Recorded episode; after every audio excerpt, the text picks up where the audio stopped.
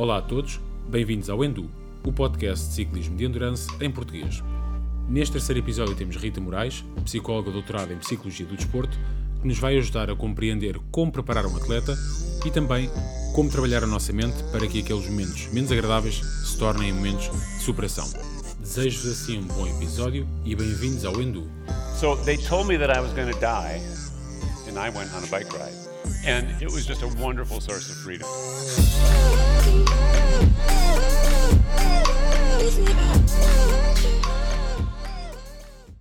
Bem, olá Rita, bem-vinda ao nosso terceiro episódio de Endu, o podcast de Endurance Ciclismo.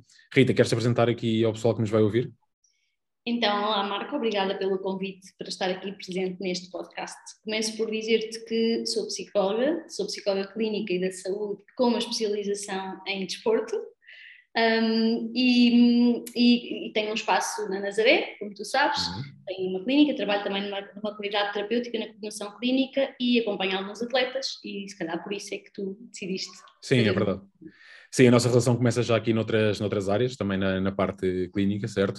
Uh, e o objetivo aqui é mesmo percebermos como é que a psicologia pode ajudar aqui os atletas, também pelo seguimento que faz já de alguns atletas, e depois como é que conseguimos puxar isto para a, a parte de, de, ciclismo de endurance, ou ultra-distância, ou bikepacking, mas elas andam muito mãos dadas, mas basicamente porque normalmente em provas maiores é comum ouvirmos os atletas referirem que ou é na entrada da noite e já estão cansados e começa a, a parte psicológica a ser mais difícil de gerir, ou porque já estão a fazer muitos quilómetros ou muitas horas em cima da bicicleta e começa a luta entre o que é que eu estou a fazer, porque vim porque quero, mas a coisa começa a ficar difícil de gerir. Então a ideia é perceber um bocadinho um, não só como é que isto pode ir sendo resolvido, que acredito que seja sempre por, por acompanhamento, mas também perceber o que é que acontece a estes atletas, onde eu também me insiro, porque muitas vezes na, nas minhas voltas maiores uh, chega uma altura que perco um bocado o rumo de mas para quê? Porque para estar a sofrer mais valia parar e voltar para trás, mas depois a coisa continua.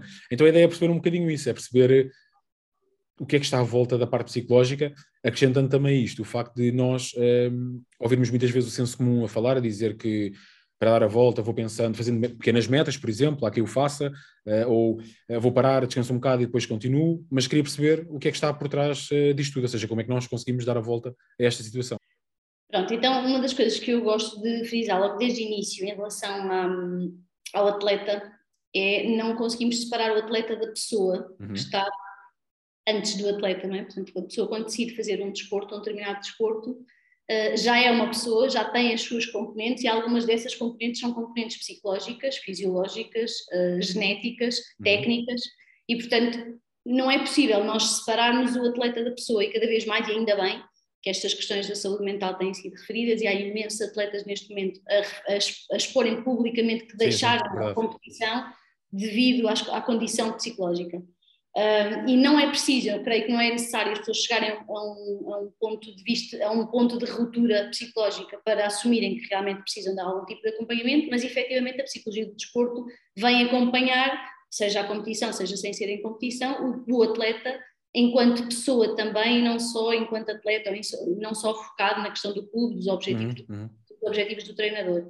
Uh, e eu, enquanto psicóloga clínica, acresce-me esta responsabilidade de, de, olhar não só para o resultado que o clube pretende de um determinado atleta ou para o resultado que o próprio atleta pretende, mas que pessoa é que está por Sim. trás desse atleta, não é? Ou seja, não vais fazer um atleta psicologicamente à prova de bala, se, se é que é possível, e deixar a pessoa para trás, porque, havendo obviamente sempre a, a, junção dos dois, na verdade é, nem é a junção, é a não divisão, porque é a pessoa e o atleta juntos, o objetivo é trabalhar não só a parte psicológica para, seja endurance, seja performance, seja, eh, não interessa, seja o que for, mas que a pessoa também esteja estável, porque também, aliás, um, um, bom atleta obviamente não se vê só pelo, pela prova em si, porque a prova pode eventualmente não correr tão bem, eh, e aqui falamos provas que podem ser profissionais ou não, mas também tudo o que está para trás e essa estabilidade uh, psicológica também para treinos é fundamental para que a coisa aconteça.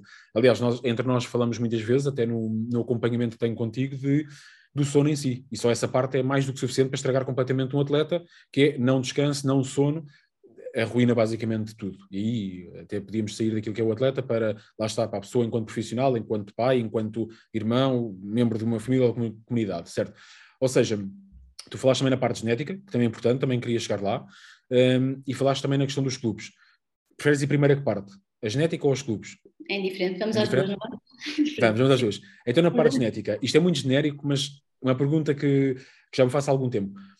Há de facto alguma predisposição uh, psicológica para termos melhores atletas ou menos bons atletas? Ou seja, será que é quase possível uh, prevermos se aquela pessoa poderá ser um bom atleta em determinada disciplina, que neste caso falamos sempre em, em resistência, porque é aquilo que, que, que está aqui a, mais à volta do podcast, mas é possível prever isso uh, e, e, dizer, ok, esta pessoa será mais bem sucedida numa coisa de longa distância? É possível?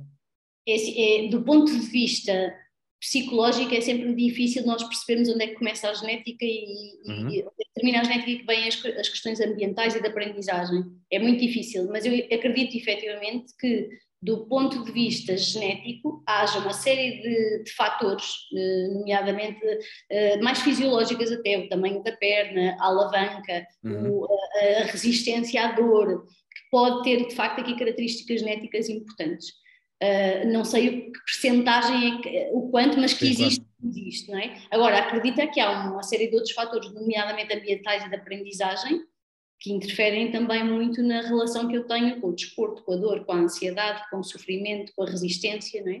Claro, até porque eh, é, é mais, eh, eu diria que é mais fácil aqui do senso comum, e acho que aqui é, é, é facilmente comprovado, que se for uma criança que começa a praticar desporto e que depois ao longo da sua vida continua, a própria construção daquilo que é a resistência ou resiliência perante uma dificuldade no desporto, ela já vai sendo trabalhada logo de início, porque enquanto criança vai ter os seus desafios, como medo também, também terá e temos, mas é logo trabalhado desde o início e quando chega à fase de poder eventualmente competir, se aqui for o caso de competição, já há muita coisa que está ali trabalhada. No entanto. As próprias fibras musculares, a própria uhum. relação com a dor, a própria relação com o esforço, com o treino diário, quanto mais cedo iniciar esta relação com o desporto, melhor será uhum. eventualmente a relação com, com o processo de competição ou alta performance. Claro, claro. O que acontece também, e, e falaste logo ao início da, daquela questão de termos alguns atletas de alta competição de alto rendimento, de, seja natação, ginástica, agora mais recentemente, e outros tantos que não, que não se ouvem, mas terem uh, a noção de que a competição àquele nível, o nível de stress a que são expostos, de, de, exigência, de expectativa e tudo mais, a pressão é tão grande que dizem chega e eu vou abandonar porque uh, normalmente não, não chegamos a, a tempo de, de, parar antes de ser um problema, porque normalmente é um problema e depois, depois para-se, não é? Mas isso também pode ser o reflexo de uma carga muito grande logo desde o início, enquanto, enquanto pequenos atletas, vamos dizer assim, depois até à idade de uma competição mais, mais pesada, não é? Ou seja, pode ser a questão da expectativa ser muito elevada logo desde o início. Vamos lembrar sempre que um atleta de alta competição e de alta performance, aquilo que tem de bom também se pode tornar uhum. inimigo uhum. facilmente. Portanto, a resistência mental, a tolerância à dor, o ultrapassar determinados limites do próprio corpo, não é? Os tais sinais de cansaço, a falta de sono, a alimentação, se eu, por um lado, isto é bom manter a um certo nível, a partir de um certo nível eu posso não estar a reconhecer que estou a ultrapassar há bastante tempo esses limites e não conseguir reconhecer que já estou ali na, no, no deadline, sim. Sim, em termos de saúde mental. Portanto, aquilo que pode ser, pode ser a meu favor em termos desportivos também se pode facilmente virar como um inimigo mental. Sim, se calhar, se calhar o que deveria haver num, mundo ideal para isto, que é o acompanhamento do, dos jovens atletas, era a parte psicológica também fazer parte da compreensão do desporto, não só numa fase mais à frente, porque se não voltamos ao mesmo, que é, se calhar essa carga emocional é tão grande, de expectativa e tudo mais, que quando chegam à altura de ter um acompanhamento como, como tu prestas a outros, a outros atletas, se calhar já estamos no limite, ou seja, já é um acumular de muita coisa lá atrás que depois para resolver, se calhar é muito mais complicada. E hum, se calhar estou errado, mas corrijo-me se, se, estiver, são poucos os atletas que, eh, eu digo cá em Portugal, lá fora eh, haverá casos que, que são diferentes, mas são poucos os atletas que são acompanhados desde de pequenos, não, não digo de criança, obviamente, mas estou a dizer quando começam a praticar desporto, certo? Sim, eu, eu, eu, penso que neste momento, em termos desportivos e com os, com os, clubes que vou trabalhando, não há nenhum treinador, nem nenhum clube que não reconheça a importância das competências uhum. psicológicas e Ótimo. do treino mental. Não conheço. No entanto, integrar um psicólogo do desporto ou integrar um psicólogo no clube, para além das questões financeiras que por norma os clubes têm, uh, o próprio treinador às vezes cria alguma resistência. Portanto, okay. normalmente é eu faço esse trabalho. Portanto, okay. o coach, aliás, o coaching do desporto vem um bocadinho abraçar este psicólogo de um lado, o treinador do outro. Okay, Já temos alguns treinadores que têm esta componente de treino mental também. O que, o que faz algum sentido, em algumas situações não é suficiente. Sim, mas torna-se calhar mais fácil abrir essa porta e dizer, ok, para além de eu saber que é necessário, eu vou pôr em prática vendo essa disponibilidade porque compreendo que, que benefício, até aliás, mesmo que fosse descrença sobre a parte de, de, de, psicologia no atleta, até pode ser no pensamento que o rendimento deste atleta, se de facto for melhor por ser acompanhado, então eu até prefiro ter. Por isso, ok, então a parte psicológica. Deixa-me só dizer, uma das atletas que, que, neste momento estou a acompanhar eh, foi o próprio clube e o treinador que me pediu ajuda okay. para uh, e houve esse reconhecimento da tal questão mental, até porque o treinador, ele próprio refere, eu para treinar questões táticas e técnicas eu não posso estar focado nesta questão e eu preciso aqui de ajuda para, uhum. não, para conseguir fazer o meu trabalho. Uh, mas grande parte das vezes são os pais que percebem que alguma coisa não está tão não bem está ou poderia estar melhor. Sim, okay. portanto, nem sempre são os clubes a pedir ajuda, não é? Temos okay. aqui outros mediadores que são igualmente importantes. Sim, também acho que, exatamente, eu acho que também a atenção que hoje em dia os pais, e, e estou a falar agora de crianças mais pequenas, uh, nós somos pais e eu tenho um miúdo com 4 anos, acho que o teu filho também tem próximo dessa idade, não é? Pronto, também é mais, acho que é mais fácil, tu estás nessa área, e eu por outras razões, mas acho que nós agora olhamos mais para essa, para essa parte psicológica e esse acompanhamento e não vemos como um bicho de cabeças ou não faz sentido porque eu, eu consigo aguentar. Ou seja, a história do eh, vai ficar tudo bem ou vai passar, isso eh, começa a cair, infelizmente, um bocado em saco roto, e por isso é que eu acho que também são mais os pais, eh, quando digo pais, digo pais, mães e família, olharem para as crianças e dizer, se calhar é preciso aqui alguma coisa. E agora, não só relacionado com o desporto, estou a falar num acompanhamento uh, uh, comum, vamos dizer assim, fazer parte, como ir ao médico de família, como ir ao dentista, o que quer que seja, exatamente igual. Mas tu dizias então que uh, acompanhas vários atletas, certo? São cerca de 5 atletas neste momento. Quais são as áreas só assim um bocadinho por alto de, de, acompanhamento, para o pessoal aqui também saber? E não tens ninguém de ciclismo?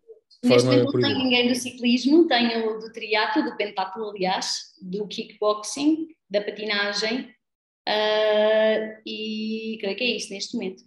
E tu dizias, ainda antes de começarmos é, aqui... Os trampolins, da ginástica. Trampolins também, ok. E tu, pronto, obviamente são, são, são pessoas diferentes, as disciplinas também são radicalmente diferentes, tu notas que as necessidades são diferentes porque de facto a disciplina é diferente ou muito mais relacionado com o facto da pessoa em si ser diferente, porque falámos também que não há dissociação de atleta-pessoa, não é? Uh, por isso não há também dissociação da parte mental enquanto atleta e parte mental enquanto pessoa, por isso a diferença acontece mais pela disciplina ou porque de facto a pessoa é diferente, a vivência é diferente e todo o meio à volta não é igual. Ambas, ambas. Portanto, neste, imagina, eu não consigo. Uma das coisas que é importante avaliar logo é em que fase de desenvolvimento está este atleta e esta pessoa. Portanto, uhum. Este atleta já faz desporto desde os 4 ou 5 anos, o mesmo desporto com esta intensidade e já com um nível elevado, não é a mesma coisa de um atleta que está a começar, que está a começar as primeiras provas, está nas primeiras conquistas. Portanto, uhum. a fase de desenvolvimento da pessoa e a fase de desenvolvimento do atleta são dois fatores logo claro. à partida a considerar, não é? Portanto, é diferente eu ter um desporto aos 15 anos, em que eu estou no pico da minha adolescência ao mesmo tempo, portanto, a questão dos pares, a questão do sacrifício, uhum. de não sair à noite, da alimentação, do não. abdicar de. Abdicar de, não é? É diferente de um atleta que tem 30 anos, com outro tipo de maturidade, com a vida completamente uh, noutro, noutra fase, não é? Portanto, claro. com necessidades completamente diferentes. E as necessidades é um dos fatores psicológicos que eu procuro sempre, logo numa fase inicial. É qual é a necessidade, não é? O que é que eu estou aqui a fazer? Qual é a intenção de eu praticar este desporto e o que é que eu gostava de atingir? Okay. Isto tem que estar claro na cabeça de um atleta. Se é um atleta, especialmente os atletas de alta competição e de alta performance, tem que estar claro qual é a minha intenção. Eu estou Sim. aqui porquê? Porque para agradar o meu treinador, porque já é meu treinador, já é quase como um pai, eu tenho isto, não é? O meu treinador é quase como um pai, eu não quero desiludi-lo. Isto seja, é muito diferente da motivação por Okay. Completamente diferente. Portanto, a motivação é diferente, a intenção é diferente, os objetivos são necessariamente diferentes. E uma coisa que acontece facilmente nos clubes também é o atleta não sabe o que é que está ali a fazer. Sabe, sabe, sabe que faz ciclismo, por exemplo, ou sabe que faz uhum. kickboxing, uh, mas não sabe, não sabe o que, é que o, treinador, que é que o treinador espera, o que é que é esperado, o que é que o clube, onde é que pensam estar daqui a seis meses, daqui a um ano, quantas okay. provas por ano vão fazer. Eu tenho atletas que não fazem a mínima ideia de quando é que vão ter provas. Isto, Mas, do ponto de vista da preparação mental, não faz qualquer Sim, claro, claro. Não, não podes uh, simplesmente, seja necessária uma semana de preparação, ou duas, ou o que for, ou um dia, ou, ou meio-dia, não interessa. Uhum. Não, o, o, atleta ter que lidar com a surpresa, e depois por ti, para o trabalho que tem que ser feito, não abona a favor de um bom resultado, porque estás basicamente a dizer: olha, agora vais ter que ter a tua performance no máximo. Isso, obviamente, uh, não põe em causa do que está para trás, porque esse treino, obviamente, vai ajudar, mas torna a coisa um bocadinho mais, mais desafiante. Por isso, então, eu disse que a base está obviamente no planeamento e no saber qual é o objetivo. Essa é a parte principal. Entram necessidades, motivação e podemos aprofundar cada um destes, mas eu preciso saber qual é a intenção deste atleta de estar a praticar este desporto Okay. E qual é o que ele pretende, não é? Qual é o objetivo que ele pretende a partir daqui? Porque isto muda muito, porque há atletas que efetivamente estão intrinsecamente motivados, uhum. eu faço isto por prazer, é? Isto faz parte do meu ser, este tipo de discurso é um discurso muito intrínseco, muito, uhum. faz parte da minha identidade. Outra coisa é eu faço isto porque já o meu pai fazia, ou porque o meu treinador é um pilar na minha vida e ele quer muito que eu claro. faça. É pela é relação criada e expectativa criada com. Pois. Sim, okay. sim, qual é o compromisso? É? Eu tenho compromisso com quem? Com os outros, comigo próprio, às vezes com promessas e coisas mais espirituais que surgem de não, eu comecei a fazer isto porque alguém faleceu e eu comecei a fazer isto como escape e entretanto comecei a perceber que tenho talento. Tornou-se hábito, exatamente, começou a ter resultado. Okay. Sim, na, na, maioria dos casos que não, não, não, conhecemos o que está por trás e quais são as motivações, a não ser que sejam perguntadas, como fazem, muitas vezes acredito que, que sim, de facto as pessoas não, não tenham aquela noção concreta do, do porquê. É curioso, uh, mas não surpreendente, que no primeiro episódio, isto está, está também lá dito pelo, pelo Edgar, e falámos isso, o Edgar basicamente acompanha-me em treinos, ele planeia os meus treinos de, de, ciclismo e tudo mais, e o Edgar disse muitas vezes, mesmo em conversa, temos que definir aqui um objetivo claro.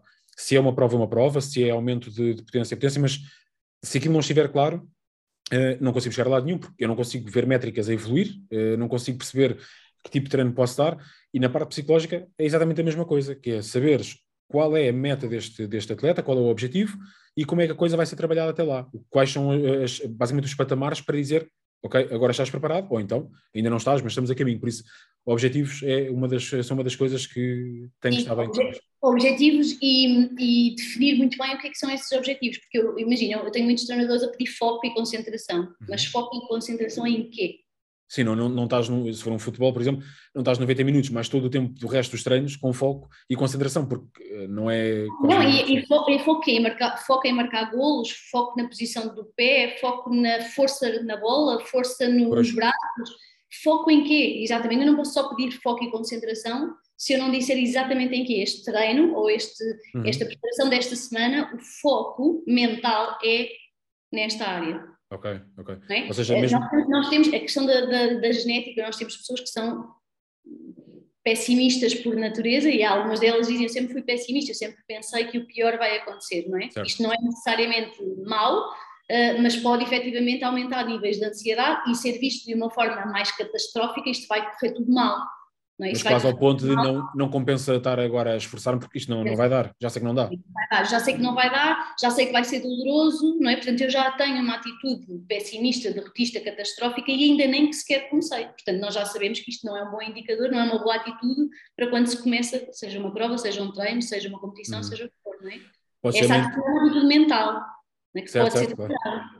Pode também ter o outro extremo, que é um otimismo tão eh, desmesurado que, na verdade nunca daria nada, mas a pessoa sai dali contente, que também não é mau, porque aí entra o clichê, o importante é participar, por isso, mal por mal, então é Um dos atletas que estou a acompanhar tem muito a ver com a questão da gestão das expectativas, uhum. porque ele atingiu um nível mundial muito rápido e, e, e um pouco inesperado, tinha todas as condições para conseguir e conseguiu, mas não voltou a conseguir. E isto é okay. é outra, outra questão que é lidar, o desporto é algo que hoje eu posso competir, posso competir e ganhar, não quer dizer que os próximos mundiais, os próximos nacionais eu vá voltar a ganhar. Uhum. E portanto o atleta que vence e que tem vitória também fica registado como se eu conseguir desta vez também vou conseguir a próxima e nem sempre isto é assim, portanto a questão da gestão das expectativas é muito grande, nomeadamente quando há equipas e quando há outros atletas igualmente muito bons no mesmo escalão, não é? Pois, ou seja, mete-se a expectativa muito alta, o próprio atleta não só tem expectativa, como diz, já deu, por isso tem que dar, é óbvio, porque o corpo já fez, a mente já fez, mas por alguma razão as, as, variáveis não são as mesmas, porque são impossíveis de replicar, é por mais pequenas que sejam as diferenças, e de repente há ali uma quebra muito grande e voltar pode ser muito mais complicado do que se calhar construir a parte inicial. Sim, não tinha pensado nessa, nessa perspectiva.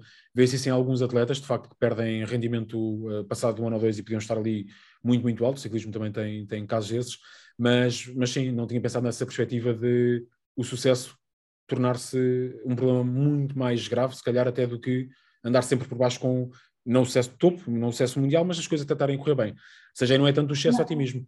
Nós, nós sentimos também muito isso quando as pessoas passam de um clube amador ou de um clube local para um clube a nível nacional ou mundial, porque efetivamente a pessoa ganha uma determinada estrutura do ponto de vista de personalidade, que é o melhor, ou que é sempre uhum. o contratado, ou que é sempre o, o que vai ser uh, identificado como o plantel principal, não é?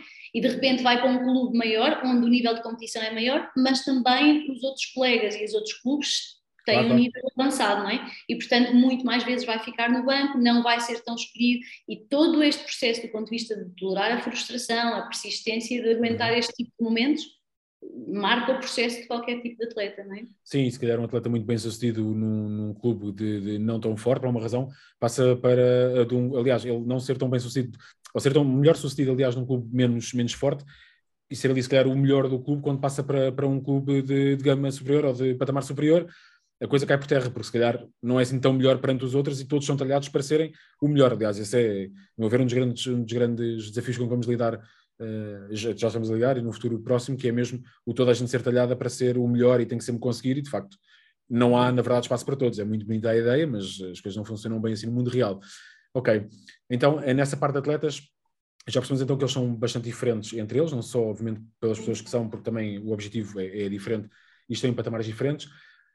Passando para a parte daquilo que é uh, o ciclismo e aquilo que acontece numa ultra distância, ou seja, Provas de ultra distância normalmente são provas que são muito longas, eh, podem ou não, mas normalmente envolvem aqui, para o que nos interessa mais, envolvem vários dias a pedalar, normalmente em condições que não são muito favoráveis, seja porque a meteorologia não ajuda muito, seja porque uh, o cansaço já é extremo, seja porque é uma altimetria muito grande e são muitas serras, bem, o que for. Como é que, eh, duas, eu tenho duas perguntas, como é que alguém se consegue preparar psicologicamente para uma prova assim, em que não sabe o que vai acontecer, e uh, como é que naqueles momentos mais baixos, nos tais fantasmas que vão acontecendo, como é que o atleta, ainda que sejam todos diferentes, mas como é que o atleta consegue, de certa forma, uh, ganhar aqui algumas, uh, uh, sei lá, algumas bases para dar a volta a esta situação?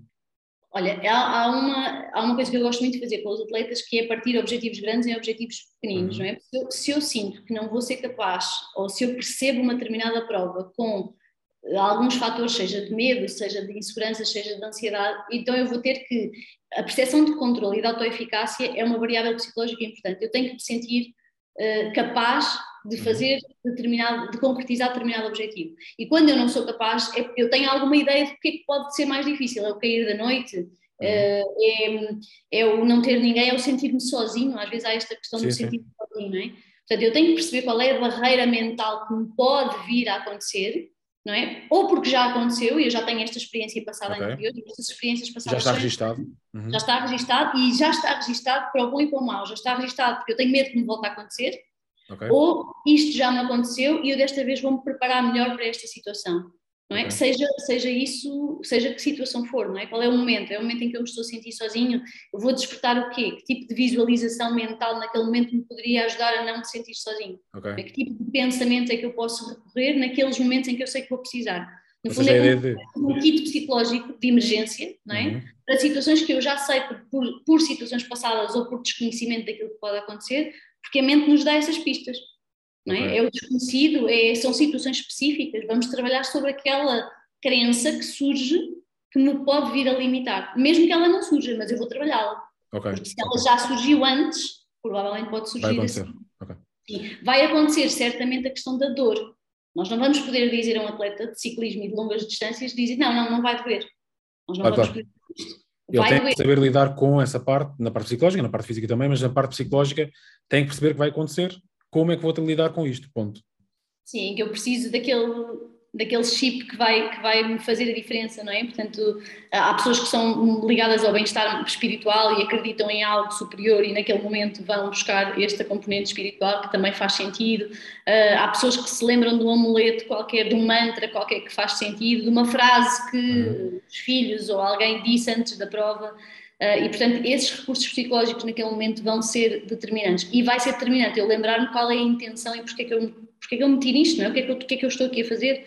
É a superação interna? É uh, alguém que me está aqui a apoiar? Uh, não falámos ainda do, do suporte social, da, uhum. da, família e da estrutura do clube, dos colegas, que muitas vezes têm um peso determinante. Falávamos há pouco da adolescência, aquela adolescência, os pares, a família e a estrutura é muito importante. Eh, porque muitas vezes é um processo muito solitário, não é? Em qualquer desporto de alta competição, enquanto mais Sim, a pessoa claro. se destaca, mais solitário, não é? As viagens, uh, uh, toda, toda o tipo de alimentação é diferente, o número de horas de descanso é diferente, os treinos, quando toda a gente se está a divertir, é diferente. Sim, ou quando estão a dormir, ou as pessoas ainda não acordaram e já, já está o atleta na rua, ou o que for.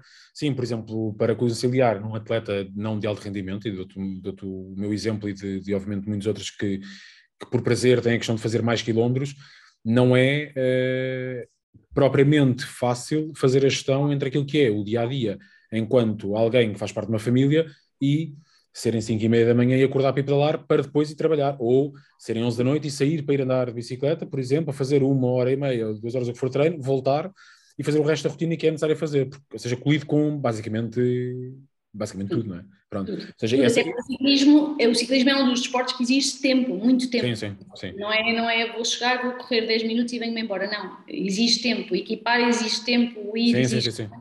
Sim, aliás, há, há, muitas, agora começamos a chegar a uma altura mais de, mais de chuva mais de frio, e começam a sair outra vez, como em todos os anos, N vídeos de como preparar uh, as voltas de bicicleta no inverno, os treinos de bicicleta.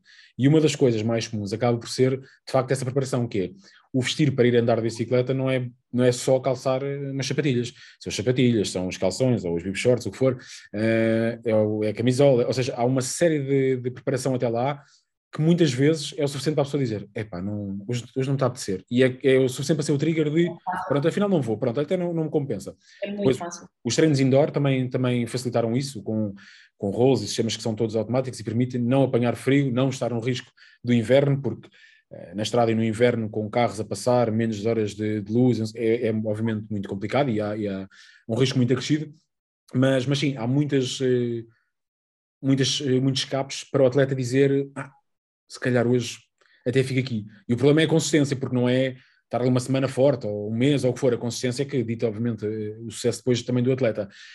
É também curioso que tu falaste em um ponto que tinha a ver com um, o estar preparado para a prova e, e o, o porquê que eu estou aqui, ou seja, eu estou a sofrer, já cheguei a uma altura que já não está a ter piada nenhuma, mas porquê é que eu comecei isto? E agora não me recordo quem é que dizia isto, mas é, era, era uma...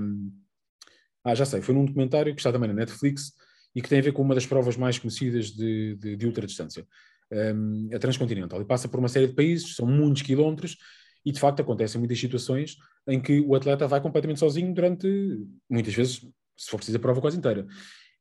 E então, o que, neste caso, a, a pessoa que estava a organizar a prova que, que, que é relatada no, no documentário, dizia de facto que os atletas, quando vão subir uma parte de montanha, vão completamente chateados com eles, já não faz sentido, já não, não estão ali para nada, não sei mais, mas passado um tempo, quando acaba a prova, o que fica são as boas memórias. Mesmo que a coisa tenha sido má, é do tipo, aí pá, aquilo foi difícil, mas deu para fazer.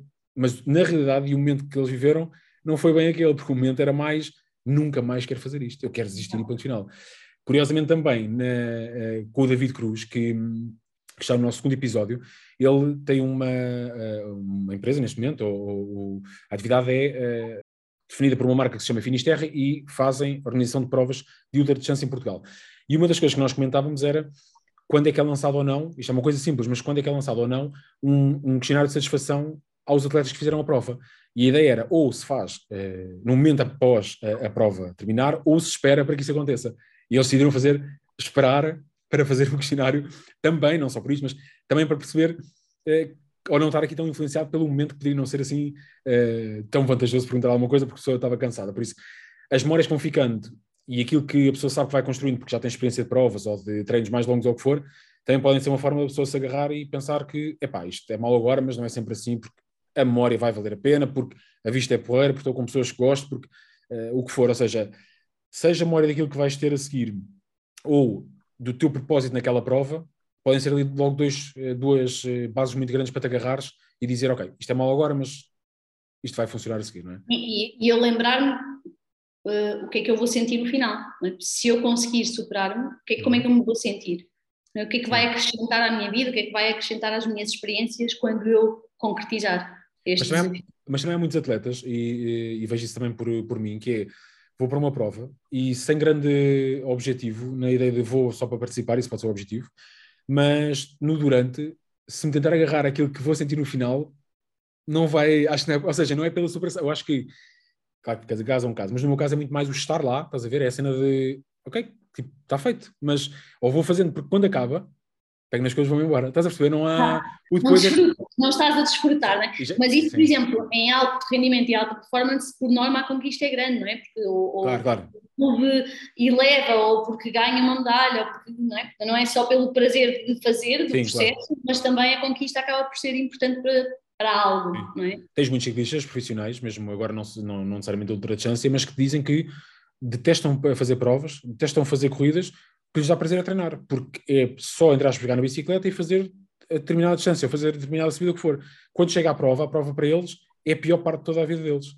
Muito stress, uh, muita pressão sobre eles, uh, não, não, é a forma, não é a altura que se sentem melhor porque há montes de variáveis à volta e tem que estar num estado de performance, seja psicológica ou física, que epá, não, é, não é o que lhes dá prazer. Pronto, e eles cada vez mais dizem que querem parar de treinar e quando pararem de treinar, serem profissionais, neste caso, só querem andar para terem prazer, ponto final. A, a, a, teoria da balança decisional, em que, em que nos fala da motivação, põe sempre a questão do benefício e do custo. Uhum. Não é? O que é que eu ganho em ficar e em permanecer, em competir, ou, e o que é, qual é o custo disto? É? E no desporto o custo é muito elevado, portanto, ou eu, ou eu reconheço realmente hum, vantagens e grandes benefícios naquilo que eu estou a fazer, seja a que nível for, ou então efetivamente o sacrifício, a dor, a ansiedade, a lesão, o medo de que algo aconteça.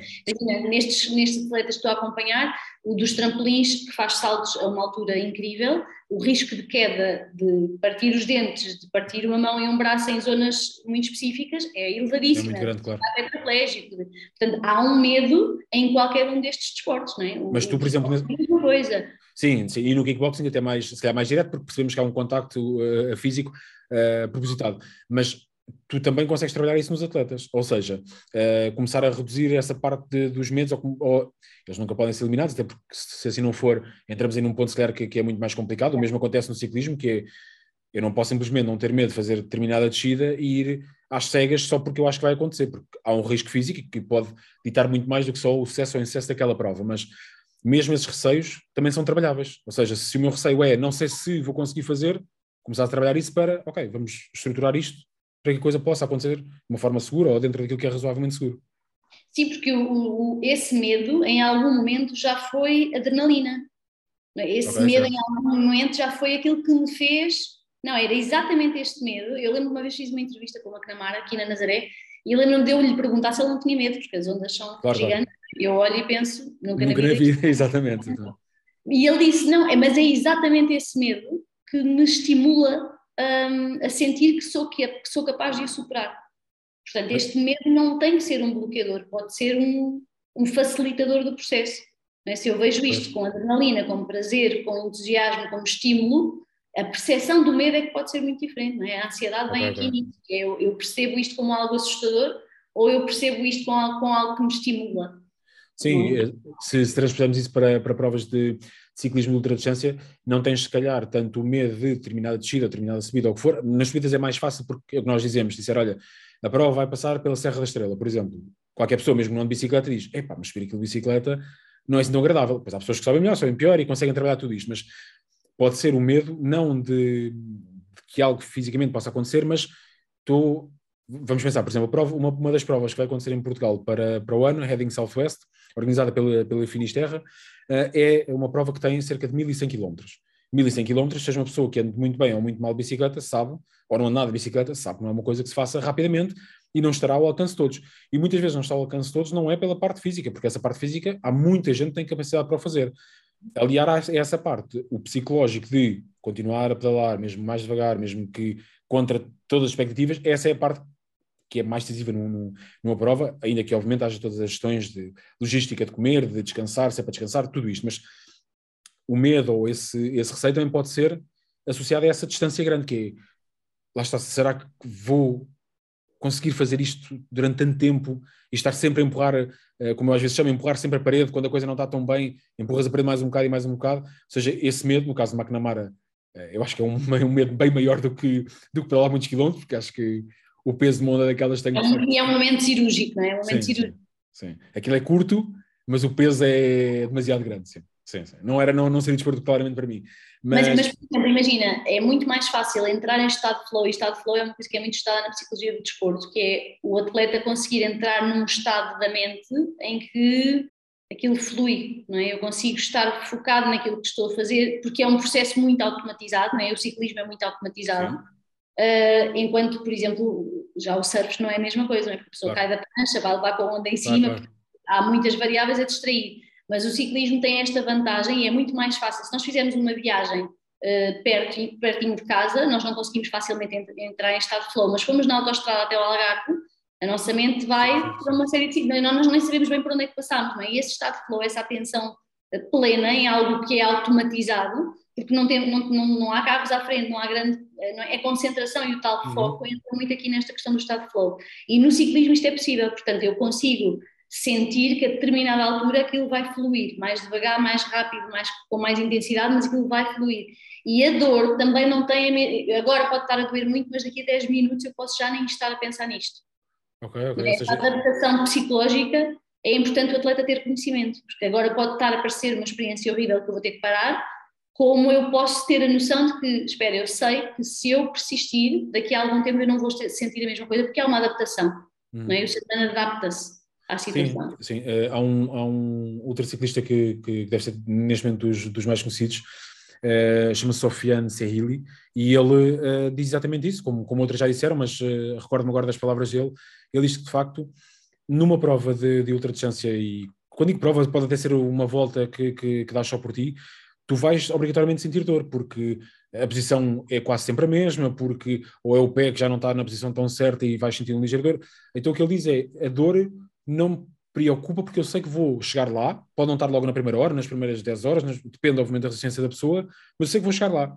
O que eu também sei é que quando chegar lá, é só a dor que eu já esperava. Então, ok, bora lá. Claro, depois há outro nível de dor, que é quando percebes que é de facto uma lesão e que estás a, a prolongar e a, e a, criar ali um, um, problema muito maior do que é. Mas ele diz mesmo que ele sabe que vai chegar à parte da dor, sabe que aquilo vai acontecer, epá, não vai evitar, porque aquilo é parte daquilo de, da prova que ele fez ou da prova que ele se comprometeu a fazer. Por isso, essa entrada na parte da dor, ok, percebo perfeitamente e acho que, que facilmente qualquer pessoa que pedala muitos quilómetros entende que, que, a coisa vai chegar lá, mas esse estado que falaste, estado flow, é algo que qualquer atleta, entre aspas, consegue chegar lá, é quase como teres a tua, a tua meditação, quase o teu mantra e que entras ali tipo, e a coisa, é quase desligas tudo e é velocidade de cruzeiro e ponto final, é mais ou menos isso assim que funciona? Sim, sim, sim, sim. É, é um treino, não é? Mais uma vez aqui a prática de liberdade, isto é preciso treinar, é preciso treinar às vezes em gabinete, às vezes é preciso treinar na rua, às vezes é, é, é não é preciso acontece de várias formas. Acontece no clube estar a treinar em momentos em que a pessoa está na prova, como acontece fora da prova, a pessoa uhum. estar em casa e visualizar a prova e o que é que eu posso pensar aqui, o que é que eu posso pensar ali, que recursos psicológicos é que eu vou utilizar em cada momento. Okay, não, é? não, é? algo que é completamente desconhecido, não é? Não vou fazer algo que é completamente novo, eu já fiz isto de alguma forma. Sim. Então eu posso incluir aquilo que para mim faz sentido para eu conseguir sentir-me o mais, o mais adaptado à situação possível e não sentir aquilo como, ai meu Deus, que isto não estava à espera disto. Quanto mais nós estamos à espera de algo que vai poder acontecer, melhor nós nos conseguimos preparar. Mas não deixa de ser curioso, porque se formos outra vez à, à psicologia clínica, uma das situações mais relacionadas com a ansiedade está efetivamente pela, uh, pelo querer antever o que pode acontecer se bem que são coisas diferentes, porque um é um ambiente controlado e este que estamos a falar agora normalmente não é assim tão controlado e não tão consciente, mas de facto são duas coisas que são, a, isto, isto não faz sentido na, na, frase, mas são a mesma, mas na verdade em contextos diferentes têm resultados diferentes, porque essa antevisão tem o tipo de ansiedade que, que se calhar hoje em dia é mais comum, que é como é que vai acontecer, o que é que eu vou fazer, e se isto, e se aquilo, e que normalmente são cenários que não acontecem. Ou Sim. estão longe de acontecer e não conseguimos é, é a, diferença, a, a diferença entre planear ou preparar e projetar negativamente o futuro. Ok. Posso projetar negativamente o futuro catastrofizando, com cenários muito pouco prováveis, em que tu falas com outros atletas e eles vão dizer: Não, mas isso não vai acontecer. Isto não, vai, não é? Vem num registro mais de ansiedade, então e se isto não acontecer? E a pessoa pensa: Mas isso não, nunca acontece, ou é muito raro acontecer, não é? Uhum. Ou, uh, ou preparar para aquilo que nós já sabemos que vai acontecer, porque é uma certeza, não é um se vai acontecer. Claro, claro, a experiência claro. pode ser diferente de uns para os outros, mas aquilo vai acontecer, está estudado, outros já, noutros já aconteceram, portanto eu não vou ser especial, vai-me acontecer. Pode não acontecer, mas a probabilidade é muito alta e por isso vamos antever. É muito alta.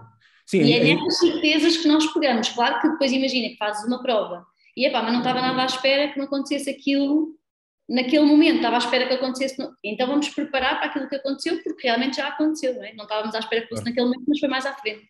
Sim, é curioso, até porque tem que haver, uh, neste tipo de provas, como falamos, tem que haver também a capacidade de adaptação, porque tu podes fazer o teu planeamento, mas são muitas horas, são muitos quilómetros, e por isso é virtualmente impossível prever tudo, mas entras nesse, nesse teu estado e está tudo ok. Mas também é necessário prever tudo o resto, porque ainda agora houve uma prova uh, que se chama Gravel Birds em Portugal, foi há relativamente pouco tempo, e apanharam, um, numa altura, apanharam muita trovoada ou muito perto disso. Então, tinhas alguns atletas que, agora com as redes sociais, iam fazendo vídeos e diziam, pá, estou a tentar fugir um bocado ali da tempestade que está atrás, uns apanharam, outros não, mas também tem que haver essa flexibilidade, porque tu apanhas basicamente tudo, seja, seja frio, seja depois não sabes onde é que dormes ou não, porque pode ser que dormir, eh, como acontece com, com alguns atletas, ou numa paragem, ou escondem-se um bocado mais, ou não querem parar ali e param de facto numa, numa casa, num hotel ou o que for, e tens outras que continuam noite dentro e o descanso é uma coisa eh, mínima, por isso esse estado de flow pode ser muito útil, tem é que ter, na verdade, também escapatórias possíveis para o atleta não, não ser aquilo do género, pá, sair disto agora como é que eu volto ou o que é que vou fazer, por isso, isso prepara-se, como disseste, tanto indoor como outdoor, mas é uma boa forma também do atleta conseguir ter uma performance mais constante ou saber, pelo menos, que entrando naquele estado, a coisa vai, à partida, correr bem. Sim, sim, exatamente. E prepara-se, não só se prepara, como uh, a ideia será sempre, nos ICs que vão surgindo na mente, eu encontrar uma possibilidade, uma porta aberta para, em vez de ser, se isto aconteceu, eu vou parar, vou desistir. Não, se isto acontecer e já aconteceu, ou já aconteceu a outros atletas, como é que se resolve? Não, é? eu preciso de avançar na preocupação, eu preciso de avançar nesta preocupação e de, de mergulhar nela para perceber o que é que eu vou poder fazer naquele momento. Ok, ok. Então, uma, uma outra pergunta ainda sobre a prova em si. Era mais comum, uh, naquilo que é a minha experiência, dos atletas ficarem mais ansiosos, estressados, o que for, logo no início da prova, na ideia de, ok, agora, agora vai ser, seja uma coisa mais rápida, menos rápida. Aquele momento antes, como é que essa ansiedade pode ser reduzida? Já vimos que sim, obviamente, pela questão do trabalho que é feito antes, de, ok, estou preparado porque treino como deve ser, estou descansado, a minha alimentação está ok, todos esses checks que podes fazer na tua, na tua lista de preparação para a prova ajudam a que isso reduza, mas entramos mais uma vez na questão de, psicológica de uh, eu ter ali quase, eu, eu chamo-lhe mantra, mas pode ser outra coisa, mas quase o meu mantra para a coisa ficar tranquila porque eu sei que estou preparado? Sim, sim. Na, na, verdade, não é assim tão, tão. Não podemos generalizar que são todos no dia da prova, porque há muitos atletas que sofrem nos dias antes da prova. Okay. É? A, a ansiedade pré-competitiva Acontece às vezes uma semana antes e no dia da prova não é nada com eles. Passou, ok, ok. Passou. E há atletas, eu tenho uma atleta que uh, o pico da ansiedade dela é imediatamente antes de subir a ringue. Ok. Não, estamos a, não é no dia antes, não é dois ou três dias até, é no momento imediatamente antes. Mas há atletas que é uma semana antes já estão ali a pensar e depois chega o dia e aquilo já vim já, já me preparei para isto não é? Portanto, Sim, são, são momentos muito diferentes. Funciona com essa atleta, desculpa estar a interromper, mas uma das coisas que funciona muito com esta atleta é dizer-lhe quanto tempo é que isto vai durar, do género, são só 10 minutos, são ah, só okay, okay. rounds.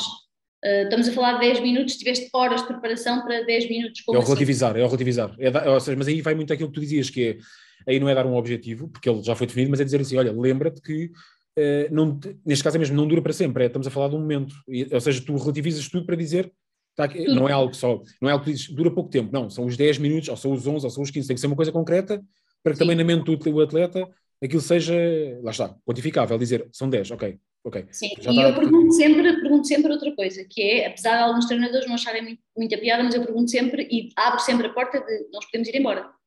Não estamos aqui obrigados.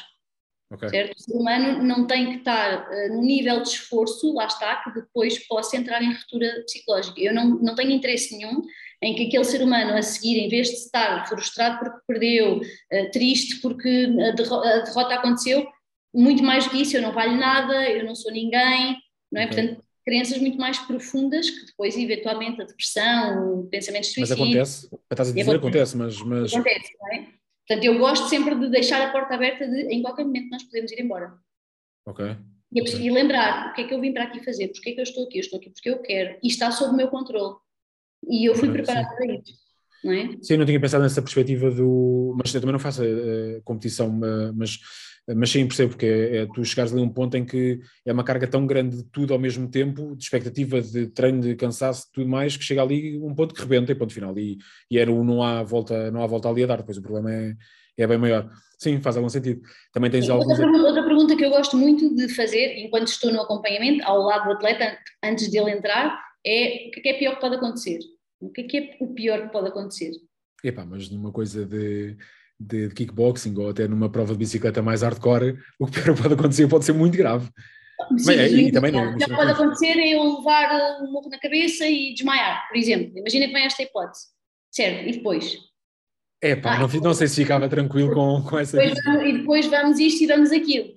Ah, mas eu sei que isso não vai acontecer, porque eu estou preparada para me defender. E a, e a ah, própria okay, okay, claro. chega, mas isso é, pouca, é muito pouco provável isso acontecer, porque eu sei como é que me defender. Sim, ou seja, vês o pior cenário, mas tens a solução. E a solução resolve-te o pior cenário. Sim, percebo.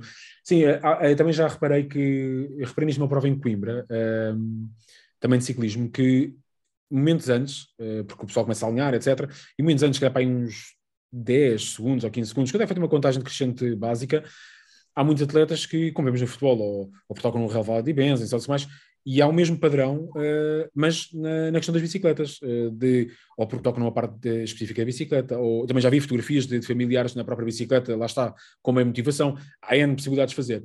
E hum, eu, por um lado, acho, acho alguma piada, porque acho que são as crenças pessoais que que te agarras para conseguir cumprir, superar, etc. Mas também vejo sempre, lá está, e é a parte menos positiva, que é vejo o outro lado, que é, se aquilo falhar, está feito, não consegue ter a performance que queria. Ou seja, não sei até que ponto é que, por exemplo, se calhar para mim funcionaria tão bem essa perspectiva ter algo que tivesse que agarrar e dizer tem que ser desta maneira, tem que estar organizado aqui. Tem... Também há atletas que é isto mesmo, que é a preparação é vou buscar a minha bicicleta, está lavada como eu quero, tenho o capacete no sítio certo. Ou seja, aquilo é tão metódico que quando a peça do puzzle sai, a coisa não fica assim tão fácil quanto não isso. Não há flexibilidade mental para depois gerir o imprevisto, não é? Yeah. O stress começa aí. O stress começa aí, começa na preparação, começa aí. Mas é curioso, sim. Uh, ok, diz-me mais coisas, Rita. O que é que pode ajudar alguém que quer fazer muitos quilómetros de bicicleta? Isto, havendo na parte psicológica, eh, já sabemos tudo o que está para trás, alimentação, descanso e tudo mais, mas o que é que pode ajudar, para além do que já falámos, de pensar que, ok, vai terminar, sei qual é o limite, sei quais são os meus checkpoints ou da prova ou os meus pessoais, mas o que é que, o que, é que será um bom conselho para alguém que está a pensar fazer uma Olha, coisa eu acho que há duas coisas que nós não abordamos muito e que parece-me muito importante, que é o autoconhecimento. Eu preciso me conhecer enquanto pessoa, Uh, para conhecer algumas respostas também enquanto atleta. E, o, e, a relação com o treinador e com o clube, a comunicação com o treinador também é muito importante, porque eu no início preciso de uma palavra do treinador ou do objetivo, ou seja, o que qual for, e no final eu preciso de um feedback. Eu preciso saber qual é o meu caminho, não é? Eu preciso saber o que é que estou aqui a fazer e esta comunicação ajuda bastante a que a pessoa perceba que não correu mal, ou seja, não correu mal, há aqui coisas e há aqui pontos que eu posso melhorar. Sim. Não é? Porque isto, isto e isto correu bem e da outra vez não tinha corrido e este, este e este não correu tão bem, na próxima eu vou focar nestes, nestes pontos que não correram tão bem. Sim, significa. Essa comunicação é importante. Não significa Ou que. seja, desculpa, chegar ao final, no caso de não haver treinador, chegar ao final e eu conseguir perceber o que é que correu bem e o que é que correu menos bem para eu poder melhorar. Sim, não significa que agora, que, que agora entremos na, na questão do. Uh, tudo não, não há partes negativas, tudo corre bem, tudo é bonito. Não, há partes que não correram tão bem, mas tem a ver com a forma como abordas o tema, que é, pronto, não deu, olha, não vale a pena fazer mais. Aliás, uh, posso também dar um exemplo de um, de um, amigo que noutra disciplina de bicicleta, neste caso de, de, de montanha, e ele também dizia, opa, não vou, não vou meter naquela prova, são 50 km, aquilo é só pessoal profissional, e dizia-lhe, olha, experimenta, porque, aliás, a conversa foi exatamente essa, foi, experimenta, o que é que pode acontecer de pior? É, tu acabas, porque são 50 km consegues fazer, levas mais tempo, mas, e então, se calhar na prova a seguir é melhor. Ele acabou por se inscrever e disse, pá, se é de facto vou experimentar e vou tirar a tama e ver como é que a coisa corre. E é um bocado isso que dizes, que é, não é necessariamente um relativizar e mesmo corra muito a mal dizer, olha, afinal até foi tudo bem, foi ali uma coisa menos agradável, mas é tentar virar um bocadinho aí o jogo e dizer que, ok, o que é que não correu tão bem? Se calhar não me alimentei convenientemente. É uma das coisas que em ultraciclismo mais acontece, quando alguém está no início. E também por falta de autoconhecimento, lá está. Mas foi a alimentação, o que é que não correu bem? Se calhar tenho que preparar isto de outra forma, se calhar tenho que comer X em X tempo, tenho que ingerir determinada, determinada uh, uh, peça de, de fruta ou de nada, não interessa, uh, pode ser um chocolate, uma barra, um gel, não interessa, o que for, para conseguir dar a volta à situação. Ou seja, dizes que a preparação e essa palavra que pode ter o treinador, ou alguém que tenha mais conhecimento, ajuda também a eliminar aqueles monstros que vão para, para a prova seguinte de epá, não, não vale a pena, porque eu não consegui e não vai dar. Pronto. Essa é uma das melhores dicas então que podemos ter. A, questão é essa, é não vai dar onde, porquê, como, não é? Mais uma vez os pequenos objetivos. Não vai dar, especificamente o quê? Não vai dar porque eu não vou conseguir lidar com a dor abdominal se hum. vier isto ou aquilo. Não vai dar porque vou-me lembrar que devia estar em casa com a minha família e vem-me a culpa de estar aqui em vez de estar com a minha família. O que é que não vai dar especificamente? Sim. Essa última é muito comum. Sim. As generalizações, crenças generalizadas, que são não vai dar, eu não vou conseguir, eu não vou ser capaz, ou vai lá estar muita gente. Este tipo de generalizações têm que ser especificadas. Eu preciso de compreender o que é que está a preocupar aquele atleta. Okay. Porque essa preocupação vai-me levar ao caminho da solução para que ele consiga. Ah, efetivamente não tinha pensado disso, dessa forma. E atenção que a questão da comunidade desportiva e dos atletas conversarem uns com os outros, aconteceu-te isto neste, neste e neste ponto, ah, opa, a, mim, a mim também, também me aconteceu, eu faço isto, isto e isto. A questão da nutrição é a mesma coisa. Olha, eu na véspera não bebo café. As pessoas mais sensíveis ao cortisol, a questão da ansiedade, a questão do café faz sentido, não faz sentido, a Coca-Cola faz sentido, não faz sentido. Sim, até se é metido na dieta, na dieta, eu quando digo dieta não tem necessariamente que ser uma dieta restritiva, mas é na alimentação diária do atleta, porque podes simplesmente dizer, olha, café porreiro gostas muito, mas não te ajuda, porque chegas a um pico de ansiedade que antes de uma prova, antes de um treino, estás num estado em que o teu corpo está a tentar perceber e resolver o que se passa e não é focado. E um atleta do lado pode adorar beber café e dois e três café e ele tem um efeito completamente diferente. Sim, Daí sim, o autoconhecimento, não é? Eu preciso perceber a mesma coisa que aqueles cinco minutos antes. Há pessoas que têm que telefonar à mãe ou têm que telefonar a alguém que lhes sim. inspire e há pessoas que precisam completamente estar focados na parte do Entrar na zona, exatamente uma, é, uma destas atletas que eu estava a falar tem que ter música, tem que ter fones e tem que estar na música dela em, em, momentos de que está a equipar, que está a preparar. Portanto, se começar a ouvir muito barulho, muitos gritos, muitas pessoas a chamar por ela, desfoca completamente. Sim, e eu acho que, e também tenho falado com, com várias pessoas que vou conhecendo, tanto na parte quando dava mais formação, em que ia o, ir para a frente de alguém, mesmo que tenhas muita preparação, e a mim acontecia isso, que era nos momentos antes, houve uma altura que era nos dias antes começava a ficar mais ansioso, mais estressado, como é que vai correr, não vai correr. Ou seja, tentar ver todos os cenários possíveis. E depois o pico era no momento imediatamente antes de entrar para dar a formação, mas quando lá estava, ficava tudo tranquilo. Era do género, não há, já não há mais cenários para fazer, porque o cenário é este. E a coisa ficava tranquila.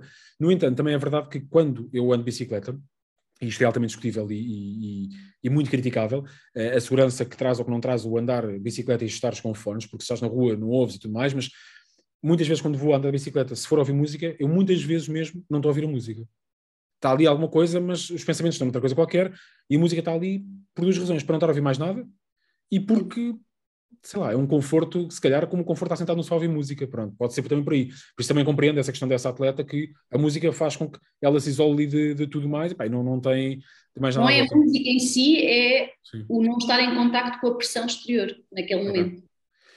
Uma última nota que queria dar, uh, Rita, que, que, tem a ver com a questão, toda esta questão da, da, da saúde mental e aproveitar aqui um, um bocado deste tempo, não que para já tenhamos aqui muita gente a ouvir, mas o futuro poderá ditar as coisas de outra forma, mas tem a ver com esta possibilidade de qualquer pessoa, seja ela atleta ou não, uh, serem ou deverem ser acompanhados por, por psicólogo, psiquiatra, o que quer que seja, ou seja, alguém que possa dar aqui algum apoio, não necessariamente só na, na relação com o desporto, mas que, que é fundamental. Nós fazemos esse acompanhamento já, já há algum tempo, trouxe obviamente muitos benefícios, e hum, queria também dar-te aqui uns minutinhos para poderes, se quiseres, dar alguma nota de, do porquê dessa importância mesmo para as pessoas, porque eu vejo esse benefício para mim, porque como já referi aqui, não há, e não há questão nenhuma em relação a isso, até espero que possa ajudar alguém que, que ouça e que está na dúvida se deve ser ou não acompanhado por, por psicólogo ou psicóloga, que o faça, porque não perde rigorosamente nada, mas se quiser aproveitar aqui dois, três minutos para dar uma nota sobre isso, acho que, acho que é muito importante, porque há de facto ciclistas, há de facto atletas, mas há famílias, há pessoas, há profissionais e muitas vezes as coisas ficam um bocado abafadas porque não é assim tão bem visto em alguns casos, felizmente cada vez mais facilmente agora, mas não é assim tão bem visto dizer sim, sou acompanhado por um psicólogo, seja lá por que razão for. Por isso, se quiseres aproveitar o tempo de antena, estás à vontade. Sim, a questão é mesmo eu sentir que as pessoas estão mais a, despertas para a questão da saúde mental e uhum. para o peso que a saúde mental vai ter na tomada de decisão, na, na, na, motivação, nos objetivos, na persistência mental, se eu já sei que isto é importante e se isto está mais do que estudado, tal como eu sei tantas outras áreas, uhum. então eu vou incluí-la. A forma como eu vou incluí-la vai depender de pessoa para pessoa, porque há pessoas que vão fazer yoga, há pessoas que vão ter treinos de pilates e conseguem respirar, olhar para dentro e fazer um uhum. processo uhum. de autoconhecimento por si mesmo, ótimo, ou porque vão ler, vão à procura de mais se for com coach a mesma coisa, se for com psicólogo a mesma coisa, se for necessário em algumas situações que é necessário intervir com medicação a mesma coisa, o que eu preciso saber é, eu preciso de avaliar para conseguir intervir de uma forma segura e de confiança. Pronto, isso eu preciso. Eu neste momento, com esta atleta que vos falei, quando nós decidimos começar a medicação, uhum. eu estaria a fazer um mau trabalho se dissesse, não, não, ela tem que ser melhor, vamos dar aqui otimismo, injeções motivacionais e força, tu vais conseguir tu és a maior, isto não é suficiente. Nós precisamos de avaliar às vezes do ponto de vista científico uhum. e como profissionais, porque eu não sei até que ponto é que esta ansiedade é uma ansiedade normal, pré-competitiva, ou se já estamos num nível em que é preciso intervir com medicação, é preciso de facto haver outro tipo de abordagens mais específicas e portanto nada melhor como avaliar tal como fazemos quando há uma lesão, quando há uma dor em alguma parte do corpo, em que vamos ao médico e vamos procurar ajuda. Portanto, não faz sentido eu não estar a sentir bem ou estar exausto emocionalmente e não pedir ajuda. Sim, Quanto mais não seja para avaliar, não é? Eu digo, digo muitas vezes, peçam pelo menos uma opinião. Se, se, houver sinais de exaustão emocional, de, de, de pessoas estarem overtraining, de falta uhum. de descanso, o profissional vai conseguir identificar. Sim, e, não, e, e, há aqui uma, uma, uma, coisa que também deve ser desmistificada para quem não, nunca procurou esse acompanhamento, que o acompanhamento psicológico não tem necessariamente que estar ligado ou associado a uma toma de medicação. Também pode acontecer, não pela parte psicológica ou não pela psicóloga ou psicólogo, depois terá que ser, eh, em, alguns casos, na parte de, psiquiatria ou psiquiatra, mas não tem necessariamente de estar associado a uma medicação. Mas mesmo que esteja, mesmo que esse acompanhamento seja a par para que consigamos atingir melhores resultados, mesmo isso não é um problema, porque voltamos ao mesmo, já, já falamos bastante sobre o tema uh, noutro, noutras alturas, mas é um bocado a, a situação de se eu tenho uh, um problema como diabetes, tenho que ter determinada medicação, e muitas vezes para a vida toda. Se eu tenho um problema de sangue, igualmente, em alguns casos, não falamos em tudo, se eu tenho um problema, ou se tenho uma situação a nível psicológico que deve ser uh, apoiada, se for com medicação, que seja, porque muitas vezes esse benefício é largamente superior uh, para aquilo que é, que é a qualidade de vida da pessoa. Perdem-se muitos anos de vida por não acompanhamento e perdem-se, não querendo tornar esta parte, o final do podcast negativo, mas perde-se muita coisa, muita, muita pessoa porque simplesmente houve vergonha ou, ou, ou pouca hum, ajuda à volta, muito pouca ajuda dos pares para dizer, olha, vamos procurar ajuda e se calhar vamos aqui dar, dar o próximo passo. E também porque vivemos aqui numa sociedade em que temos que crescer sozinhos, fazer coisas sozinhos, Sim, é mim, eu não, eu consigo por mim, eu não preciso de ajuda de ninguém. Ou tu consegues, isso é uma fase, por exemplo. Exatamente. Sim, tu consegues, tu consegues isso sozinho, isso vai superar. E às vezes a pessoa efetivamente não precisa daquilo, precisa mesmo de, não, vamos procurar ajuda e vamos pelo menos ouvir uma opinião e vamos claro. intervir. Pronto, Rita, olha, uh, há muito mais temas para falar. Uh, muito provavelmente falaremos mais vezes sobre temas cá mais específicos, assim também começamos a juntar aqui peças do, do puzzle. Uh, espero que tenhas gostado. Agradeço, obviamente, a tua participação aqui no, no podcast e hum, muito obrigado. É, Obrigada é pelo teu convite. Obrigado. Tchau, tchau, Rita. Um beijinho. Obrigado. Obrigada, beijinho.